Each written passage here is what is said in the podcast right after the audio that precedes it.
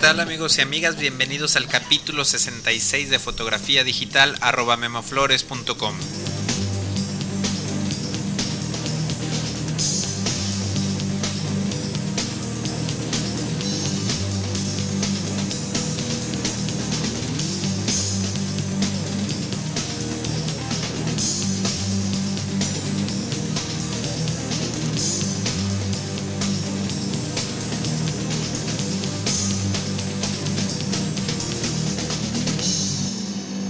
bienvenidos al capítulo 66 de este taller en línea sobre fotografía digital.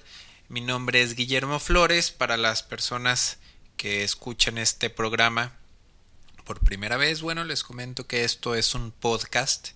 Es algo parecido a un programa eh, de radio eh, semanal, el cual pueden escuchar eh, a través de una computadora o descargar el audio a su a su reproductor de MP3 para posteriormente escucharlo. Y bueno si les interesa se suscriben de manera gratuita por ahí en la página del podcast que es www.memoflores.com diagonal podcast.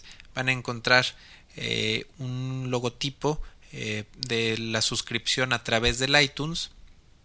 Es la manera más fácil de suscribirse, entonces hacen clic ahí, se suscriben y cada semana estarán recibiendo este podcast en su computadora.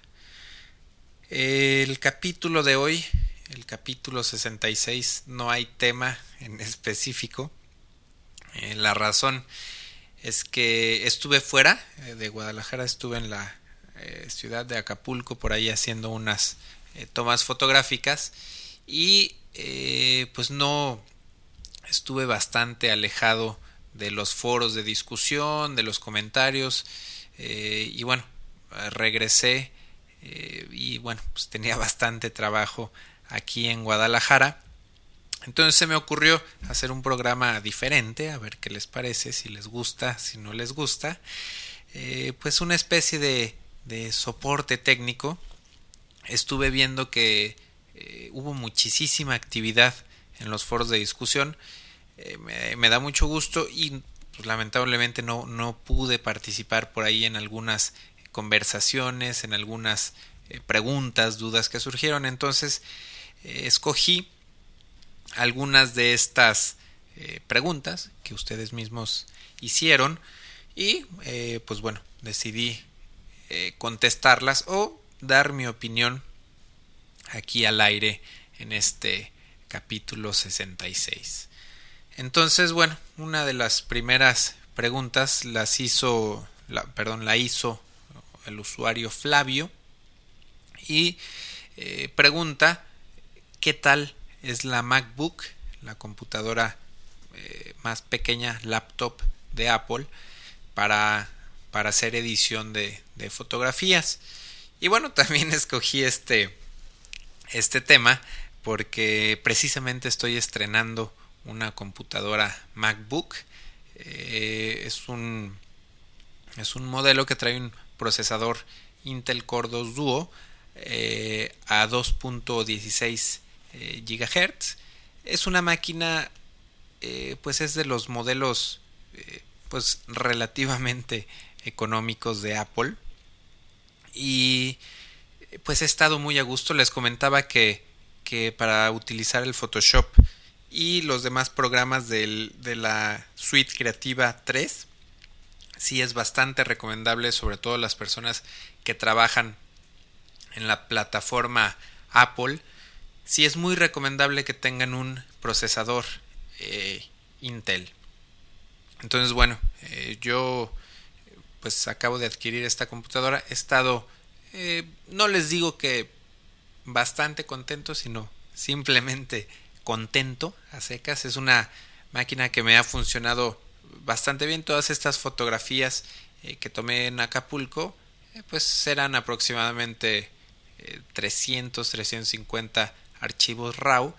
los procesé en esta máquina, no de manera rápida totalmente, pero sí de manera bastante más rápida que en mi computadora anterior y eh, pues puse, hice, he estado haciendo algunas pruebas, eh, mezclando imágenes de alto rango dinámico, eh, mezclando imágenes de panoramas para, para hacer una sola imagen panorámica con 10, 12 fotografías.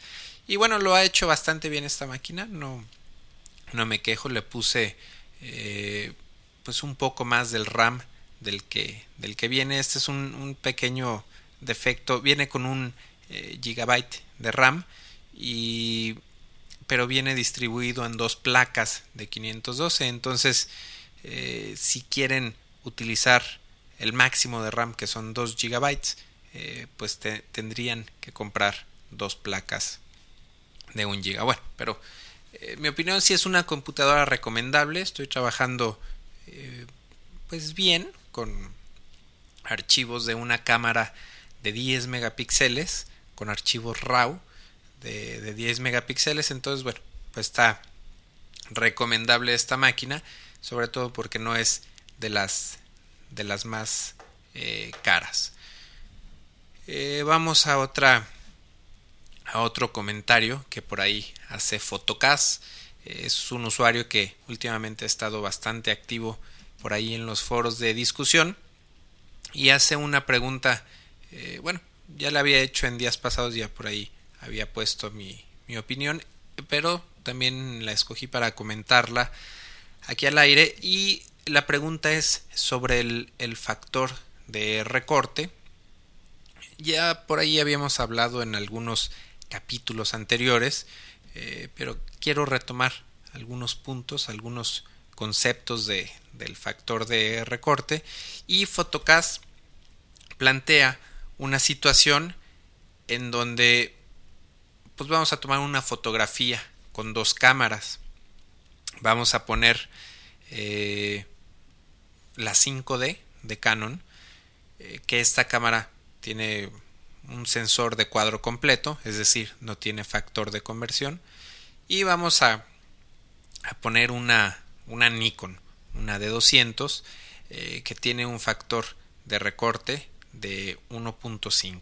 Es decir, que si estamos utilizando un lente de 100 milímetros, se convertirá en la cámara de 200 en un lente de 150 milímetros.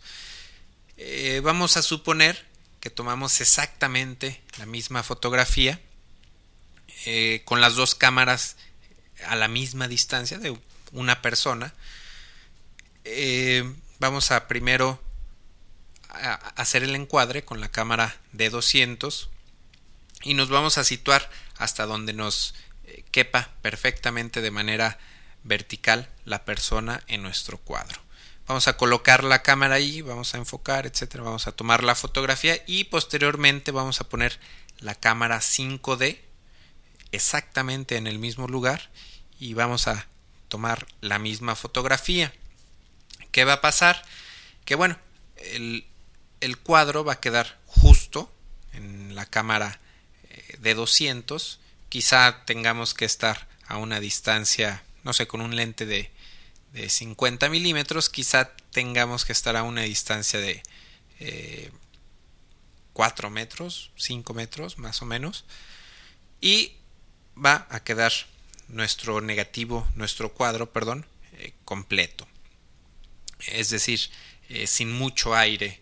Eh, vamos a tratar de, cortar el, encuadre justo donde termina el cabello y justo donde terminan los pies. Ahora, si tomamos esta misma fotografía con la cámara 5D a la misma distancia, bueno, pues obviamente podremos captar mucho más información alrededor es decir, tendremos mucho aire arriba del cabello de la cara y tendremos mucho aire también eh, donde al terminar los pies.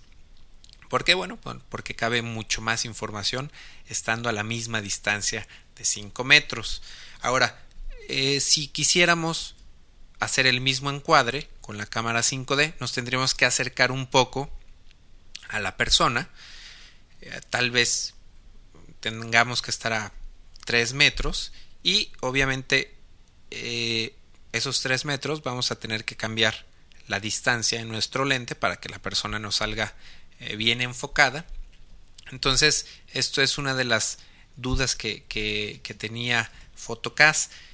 ¿qué, ¿Qué va a pasar? Bueno, ya en este caso, si nos acercamos con la cámara 5D, vamos a tener una profundidad mucho menor con, que con la cámara de 200. ¿Por qué pasa esto? Bueno, simplemente porque en la escala de enfoque el 3, o sea, los 3 metros, está pues más retirado del infinito, que es donde va a estar nuestro fondo, y con la cámara de 200 vamos a estar a 5 metros y el 5, bueno, está un poquito más pegado a la escala del infinito. Entonces esta es la diferencia eh, que tenemos con una cámara de sensor completo y con una cámara que tiene factor de conversión de 1.5x, 1.6x. A mí en lo personal he estado bastante contento con, con, con las cámaras que tienen factor de, de conversión.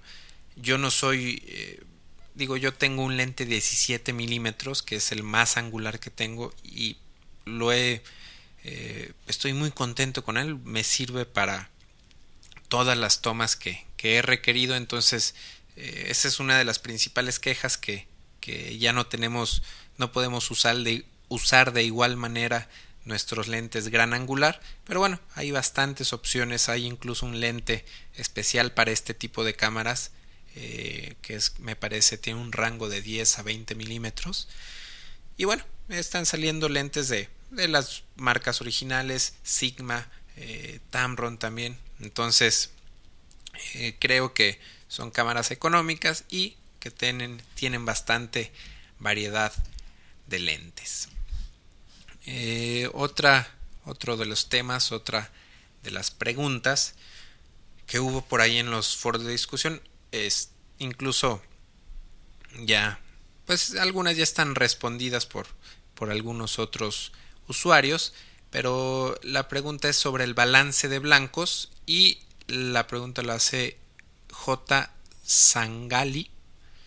Eh, y bueno, dice que tiene dudas sobre el balance de blancos en su cámara digital. Eh, que si la usa en exteriores, que si debe usar balance de blancos soleado, balance de blancos nublado, de sombra y pregunta que qué pasa si utiliza el balance de blancos automáticos y eh, que también en qué ocasiones debe de utilizar el balance de blancos personalizado. Entonces, bueno, eh, mi opinión, mi punto de vista es que el balance de blancos automático eh, no sirve. Yo la verdad es que nunca lo, nunca lo utilizo porque la cámara, bueno, siempre eh, se puede equivocar de manera muy sencilla. He tenido la curiosidad de hacer una prueba, no he tenido el tiempo, más bien se, me olvida a ver si por ahí alguno de ustedes le da la, la inquietud de hacer esta misma prueba y por ahí nos, nos platica los resultados. La prueba sería la siguiente, poner una cámara digital con el balance de, blancos en automático, ponerla en un tripié y eh, ponerla fija sobre una, un fondo liso, un fondo, una pared blanca y eh, pedirle a una persona o nosotros mismos la podemos poner en modo automático eh, y disparar la cámara, tomarnos una fotografía cuando estemos vestidos, no sé, por ejemplo, con ropa de color rojo. Tomar una fotografía con balance de blancos automático y cambiarnos la playera, ponernos una playera verde, por ejemplo, y tomar otra fotografía. Y así tomar, no sé, cinco eh, fotos a manera de prueba con diferentes colores de ropa, incluso con la misma ropa, eh, con la misma playera azul, por ejemplo, ponernos al centro del cuadro y en otra toma ponernos a la orilla, en un extremo del cuadro. Entonces lo que va a pasar es que no sé, no he hecho esta prueba, pero estoy estoy casi seguro que la cámara eh, se va a confundir y para cada fotografía, dependiendo de la ropa que tengamos puesta y dependiendo de la posición que tengamos en la fotografía, estoy seguro que la cámara nos va a dar eh, diferentes balances de blancos a pesar de que las fotos estas de prueba que vamos a hacer pues las vamos a tomar bajo las mismas condiciones de luz.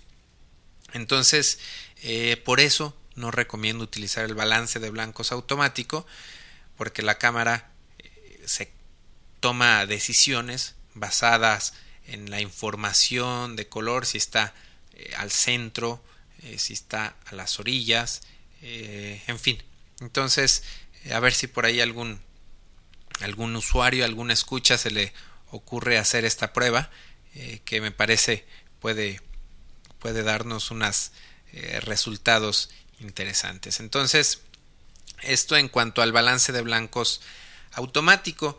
El balance de blancos personalizado,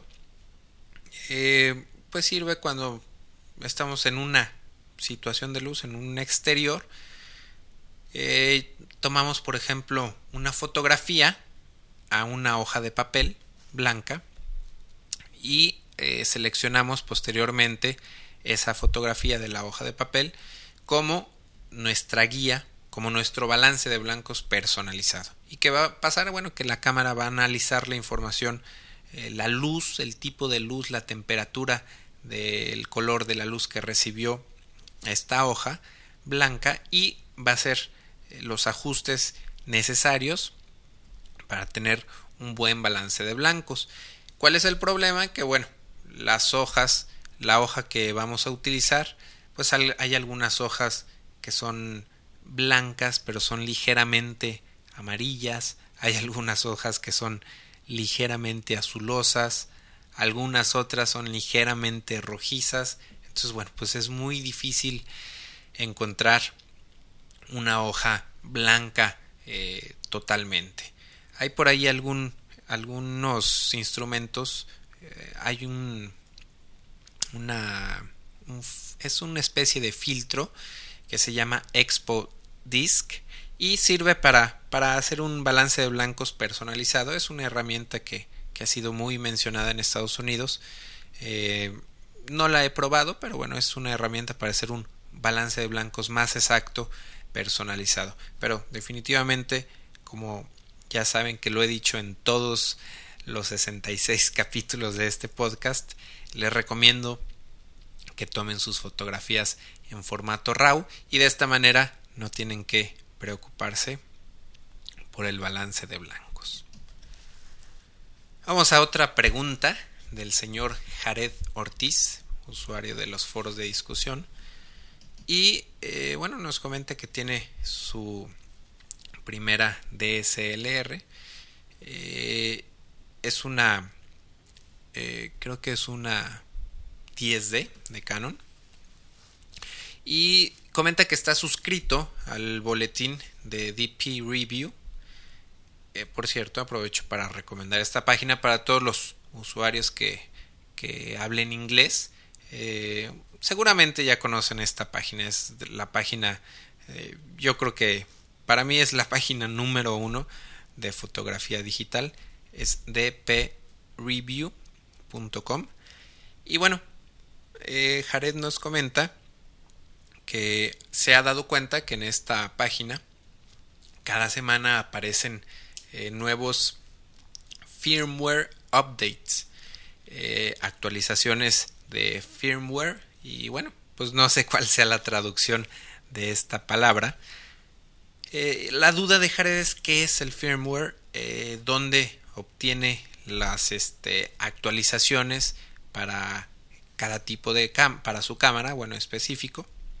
Entonces, bueno, primero eh, vamos a, yo creo que vamos a hacer una sección en los foros de discusión de un diccionario español fotográfico, términos fotográficos de, inglés a español, para, para, ver cómo podemos traducir la palabra firmware. Entonces, eh, pues lo que es este eh, es digamos que el sistema eh, podría decirse que el sistema operativo de, de una cámara. Así como una computadora puede tener el sistema operativo Windows XP o el sistema operativo Windows Vista, el sistema operativo tipo eh, de Mac OS. Entonces las cámaras tienen también pues un programita que le dice a la cámara, le da instrucciones a la cámara de cómo operar. Eh, da instrucciones sobre cómo grabar las fotografías, cómo mostrar los menús, en fin. Entonces, eh, a esto, a este sistema operativo que tienen las cámaras, se le llama firmware. Entonces, eh, pues sí, efectivamente, normalmente una cámara la fabrica eh, Nikon, Sony, la marca que sea, y le pone un firmware versión 1.0. Así es como normalmente salen las cámaras. Eh, a los tres meses, a los cuatro o seis meses se dan cuenta de que la cámara tiene un defecto, de que la cámara eh, hace cosas eh, raras, no sé, cuando se utiliza cierta combinación de apertura, diafragma, ISO, en fin.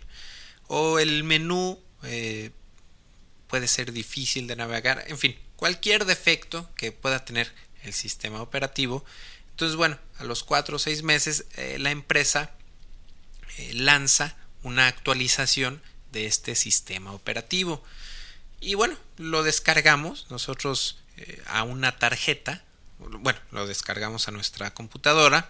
De nuestra computadora lo pasamos a una tarjeta de memoria y esta tarjeta de memoria la insertamos en nuestra cámara digital y por ahí buscamos la opción eh, de actualizar el firmware y bueno la cámara se, encarga de, de borrar el sistema operativo anterior y pone el nuevo sistema operativo y bueno por medio de, este, de estas actualizaciones se corrigen algunos detalles. Hace poco hubo una actualización de Canon eh, que cuando se conectaba la Canon XTI a una impresora no, no se podía imprimir. Eh, no estoy seguro pero había un error un error de compatibilidad compatibilidad con ciertas impresoras. Entonces a través de, esta actualización bueno ya ya se logró que, eh, que esta cámara pudiera comunicarse correctamente con diferentes impresoras. Entonces, bueno, pues eh, le recomiendo a Jared Ortiz meterse a la cámara de Canon, eh, buscar su cámara, la, la cámara EOS 10D. Entonces, por ahí debe de venir drivers and downloads. No, sé si en la página de español también vengan estas opciones, pero tenemos que que ver, que investigar en la página oficial de Canon cuál es la versión actual del firmware. Y eh, normalmente es un número como 1.0.2 o 1.1, 1.2 y bueno, hay que ver cuál es la versión actual que, o la última versión que salió de este sistema operativo y en tu cámara, en el menú de, de tu cámara, Jared, hay que buscar eh, un eh, donde te diga la información sobre cuál es el, firmware que actualmente tienes en tu cámara. Si tienes en tu cámara, si nunca le has instalado ninguna actualización, seguramente vas a tener el 1.0 y bueno, eh, hay que compararlos. Si es uno más nuevo el que está en la página de, de Canon, bueno, pues hay que descargarlo e instalarlo. Y bueno, para todos los demás usuarios que tengan otras marcas de cámaras, pues es el mismo proceso. Hay que meterse a la página oficial de su cámara y eh, instalar esta actualización. Vamos a, a, escoger otra pregunta por aquí de el usuario F16 video. Eh, bueno, Álvaro, eh, pero ese es su, su, nombre es de, usuario en el foro Y la pregunta de Álvaro es sobre los, los cromas fotográficos, eh, sobre los fondos. Él, él, dice que está buscando un software, un programa que le permita recortar de manera sencilla, de manera ágil, sus fotografías tomadas sobre un fondo azul o sobre un fondo verde. Estas son las eh, por ahí habrán visto seguramente que las películas muchas veces se, graban sobre fondos verdes eh, para posteriormente poner diferentes tipos de fondos. Entonces, bueno, por ahí Bacteriano, otro usuario, recomienda un plugin eh, de Photoshop. Hay bastantes opciones, bastantes plugins para hacer este tipo de, recortes de manera sencilla. Pero escogí este tema porque, bueno, a mí como fotógrafo muchas veces eh, me piden agencias de, diseño, agencias de publicidad, eh, fotografías sobre fondos lisos porque, bueno, posteriormente las imágenes se van a recortar y se van a poner sobre fondos eh, diferentes. Entonces, yo como fotógrafo siempre entrego mis fotos, bueno, cuando me las piden así, sobre fondos blancos y yo nunca eh, no hago el, recorte. Personalmente, bueno, soy un poquito más de la idea de que eh, si se requiere una fotografía en la playa, bueno, pues tendremos que ir a la playa a tomar la foto, ¿no? No me gusta hacer mucho eh, fotomontajes, nunca me ha gustado, desde que salió la fotografía digital, desde que se, pues se descubrió que era muy sencillo hacer foto, fotomontajes. Bueno, la verdad es que nunca eh, me ha gustado. He visto unos bastante bien hechos, pero bueno, siempre prefiero eh, utilizar fondos naturales. Entonces, pues bueno, aquí el único consejo que, que le daría a Álvaro es que eh, hay que cuidar cuando queramos hacer este tipo de recortes, pues hay que cuidar muy bien la iluminación. Si utilizamos fondos verdes o fondos azules, eh, hay que tener cuidado de que, de que el fondo, el color del fondo, no invada la piel de las personas. Que tener cuidado si iluminamos el fondo de, demasiado, tenemos el riesgo de que esa luz rebote y eh, se, se mezcle, contamine las, los contornos de la piel de las personas si es que estamos fotografiando eh, personas, ¿no? Entonces hay que, sí hay que iluminar el fondo, pero hay que hacerlo de, de manera cuidadosa. Eh, otro consejo, bueno, si tienen pensado recortar el fondo y van a meter un fondo azul, por ejemplo, un fondo de playa donde vaya a haber cielo azul, bueno, pues hay que, podemos, sería conveniente en nuestro estudio utilizar un ciclorama también de color azul para que en caso de que se contamine un poquito los contornos eh, de nuestro sujeto, bueno, pues que sea del mismo color del que va a quedar el montaje.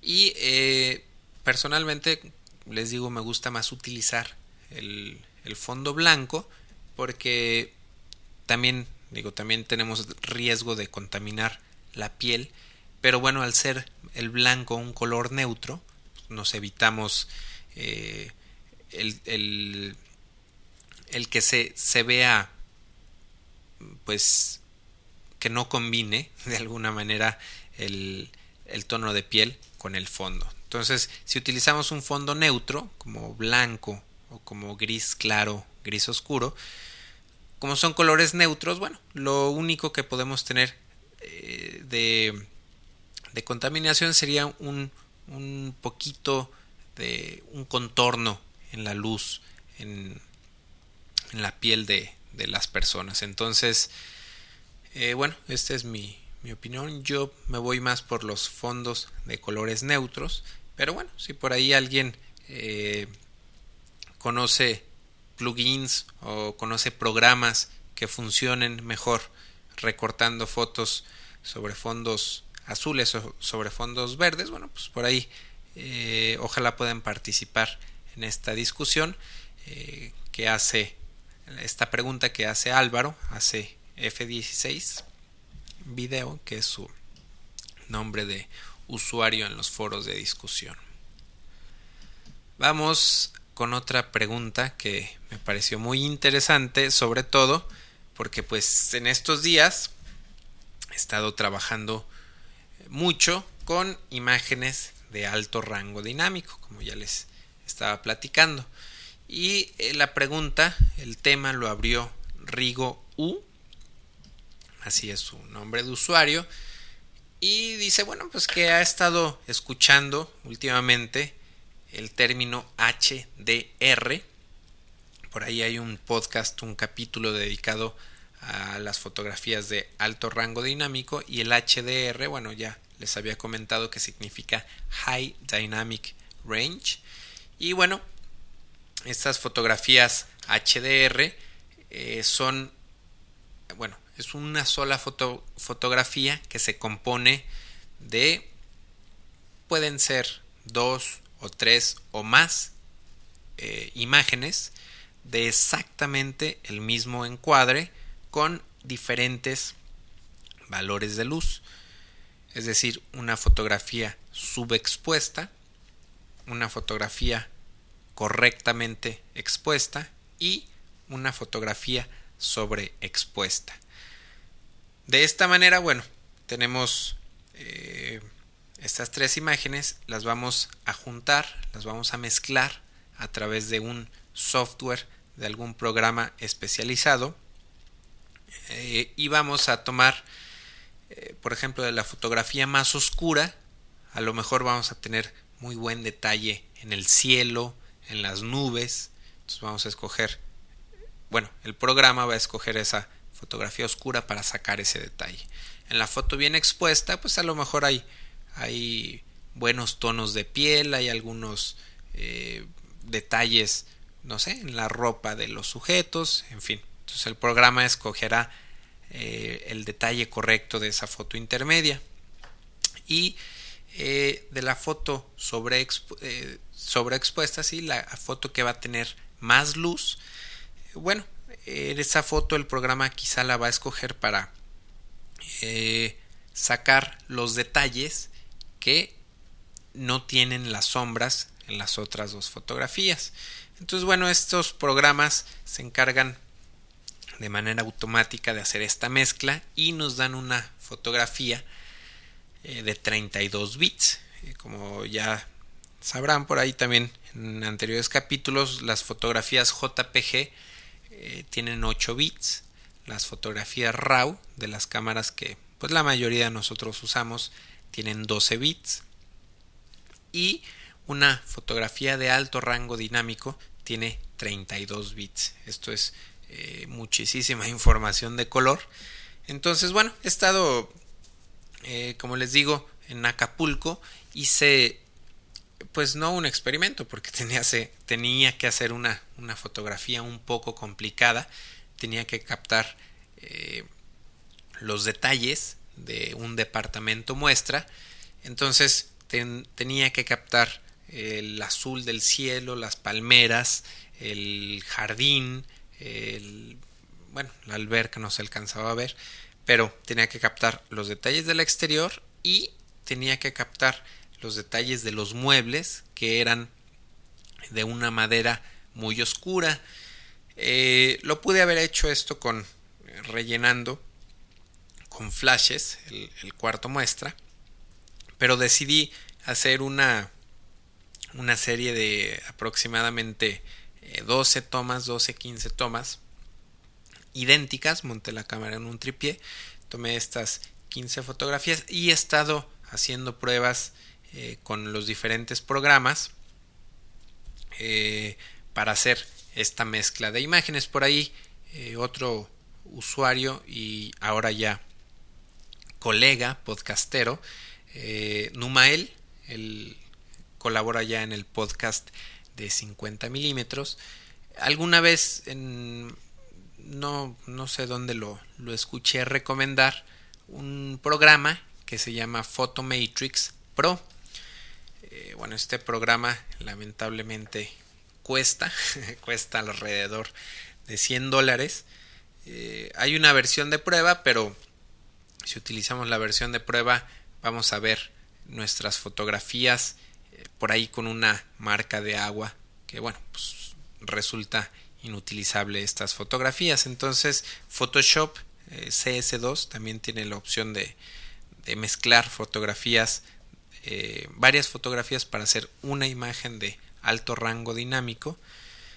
Y bueno, eh, aquí lo, lo que quizá en un futuro ya que pruebe un poquito más este programa Photomatrix, que pruebe un poquito más las nuevas opciones de Photoshop CS3, veremos a ver si, si Lightroom eh, nos, nos permite en un futuro hacer este tipo de imágenes. Yo creo que es algo nuevo en la fotografía digital.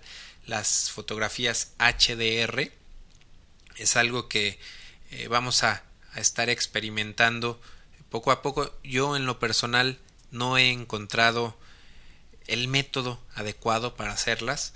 Eh, no estoy probando, hice por ahí algunas eh, fotografías, pero no, todavía no llego a, a este, no le he encontrado la magia, la maravilla a estas fotografías HDR. Pero bueno, sí he visto trabajos bastante buenos de otros fotógrafos. He visto por ahí fotos en Flickr. Eh, por ahí pongan, métanse a flickr.com y busquen eh, fotos. Pónganle buscar HDR y van a ver fotos realmente impresionantes eh, utilizando esta técnica. Vamos a, pasar a otro tema, otra pregunta. Eh, que esta pregunta la, la hizo Jonatanas, es su nombre de usuario en los foros de discusión. Y eh, pregunta, está en la sección de fotografía de producto y dice que, que ha estado tomando fotografía de, de productos de, para una ferretería. Y eh, pues dice que perdón perdón. Bueno eh, Jonathan hizo esta pregunta ya hace bastante tiempo. Eh, por aquí bueno la hizo en mayo pero recientemente Joel en, en, días pasados yo contesté a esta pregunta original que utilizaba un lente largo, que siempre tomaba las fotografías de producto con el lente más largo eh, que pudiera. Entonces por aquí Joel me pregunta eh, por qué razón eh, tomo fotografía de producto con el lente más largo que tenga. normalmente con un 200 milímetros, con un 300 milímetros, incluso hasta me gusta trabajar, he llegado a trabajar con un lente de 400 milímetros para hacer foto de producto. Entonces, bueno, a pesar de que ya es una pregunta vieja, me pareció interesante mencionar aquí brevemente. Eh, al, al, utilizar un lente largo, pues tengo que estar bastante alejado del producto, eh, dependiendo también el tamaño que tenga el producto, ¿no? Pero al utilizar un telefoto de 200 milímetros o de 400 milímetros, tengo mucho espacio, mucho, mucho espacio. Entonces, ¿para qué me sirve ese espacio? Bueno, pues en ese espacio puedo utilizar eh, para poner telas, para iluminar, eh, para rebotar la luz, para hacer degradados, en fin, tengo bastante espacio para trabajar y a diferencia de que si tomara las fotografías con un lente de 50 milímetros macro, por ejemplo, pues estaría quizá a menos de un metro eh, o a escasos centímetros quizá de, mi producto. Y esto bueno al estar tan cerca de un producto pues primero que nada eh, me voy a reflejar la cámara se va a reflejar eh, por ahí en las superficies brillantes del producto. Y aparte bueno pues vamos a tener muy poquito espacio para montar nuestras fuentes de luz. Entonces, bueno, como les digo, ya es un tema viejo, pero me pareció aquí interesante la pregunta reciente de Joel y pues la quería contestar aquí al aire. Eh, otra pregunta de Photocast. Bueno, por ahí había más temas, pero nos estamos quedando cortos de tiempo. Eh, vamos a hacer la última pregunta de Photocast. Él pregunta sobre sistemas de almacenamiento. Si alguien eh, conoce un, hardware que sirva para almacenar las fotografías eh, por medio de, de, un USB o algún otro método.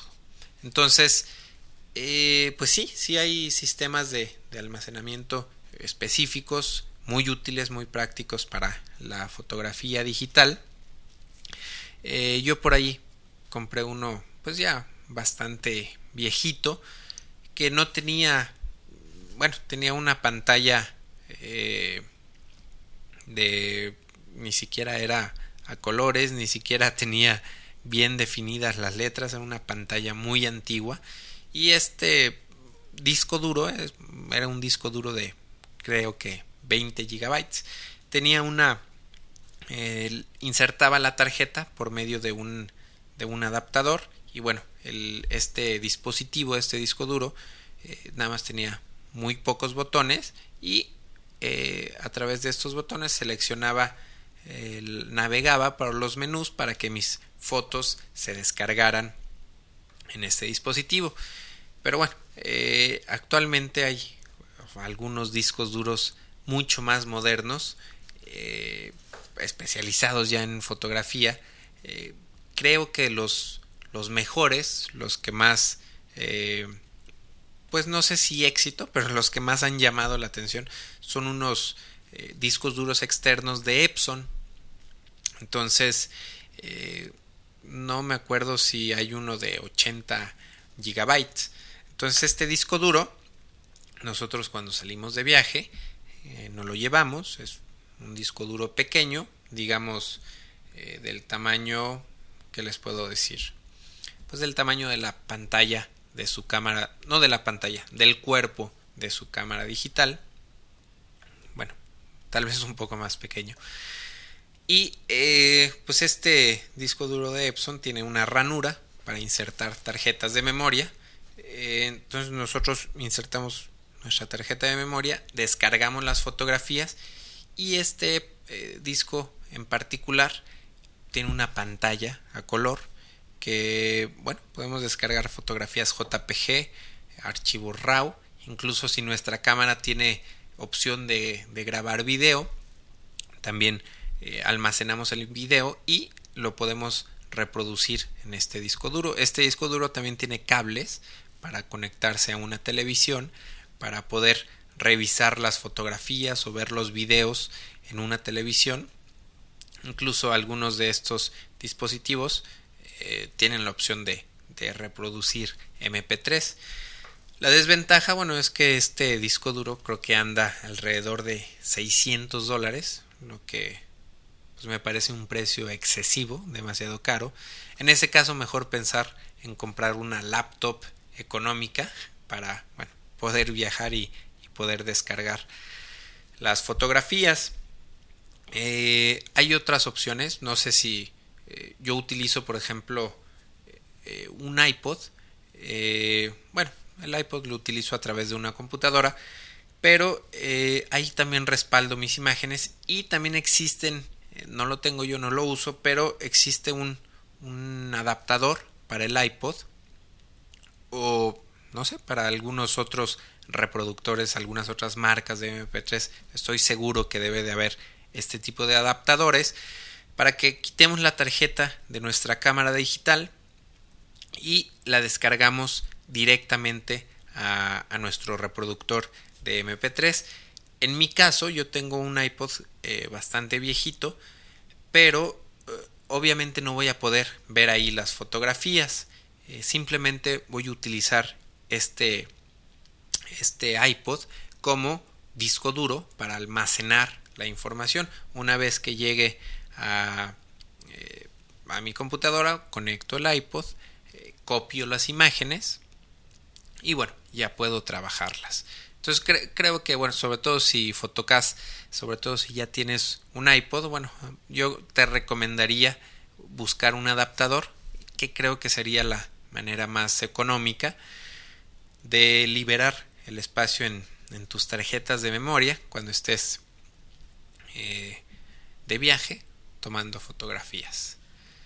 Y bueno, pues por ahí había algunos otros temas. Espero eh, poderlos ir contestando poco a poco. Se, me juntó mucho el trabajo. Espero por ahí los, las preguntas que quedaron pendientes. Bueno, pues por ahí con el tiempo las, las iré respondiendo. Eh, es si no están suscritos a registrados en los foros de discusión, bueno, les recomiendo que lo hagan, se están poniendo bastante interesantes, hay mucha, mucha actividad, usuarios de todo el mundo, entonces eh, regístrense, lo pueden hacer en memoflores.com diagonal foro. Eh, pues bueno, esto fue todo por hoy, el capítulo 66 y eh, díganme qué les pareció esto, esta nueva idea, bueno, que lo hice por falta de tema, por falta de tiempo para preparar un tema, pero bueno, a mí me parece interesante, se me ocurre también que si les gusta esta plataforma, bueno, que me hagan llegar eh, sus preguntas a través de audio, pueden por, ahí grabar un MP3 en, en, su computadora, mandarme un audio a mi correo info arroba y bueno, si recibo por ahí preguntas suficientes, pues a lo mejor las puedo ir incorporando al podcast, ¿no? Podemos hacer una sección de, de preguntas y respuestas. Entonces por ahí si tienen alguna duda, bueno, aparte de, de, que la pongan en los foros de discusión, lo pueden hacer a través de, de un MP3, me la mandan y bueno, pues la, la ponemos en el capítulo y la contestamos aquí mismo en, en el podcast. Entonces, bueno, pues yo me despido. Esto fue el capítulo 66. Muchas gracias eh, por escucharme, por escucharme, perdón, y nos vemos la próxima. Bye.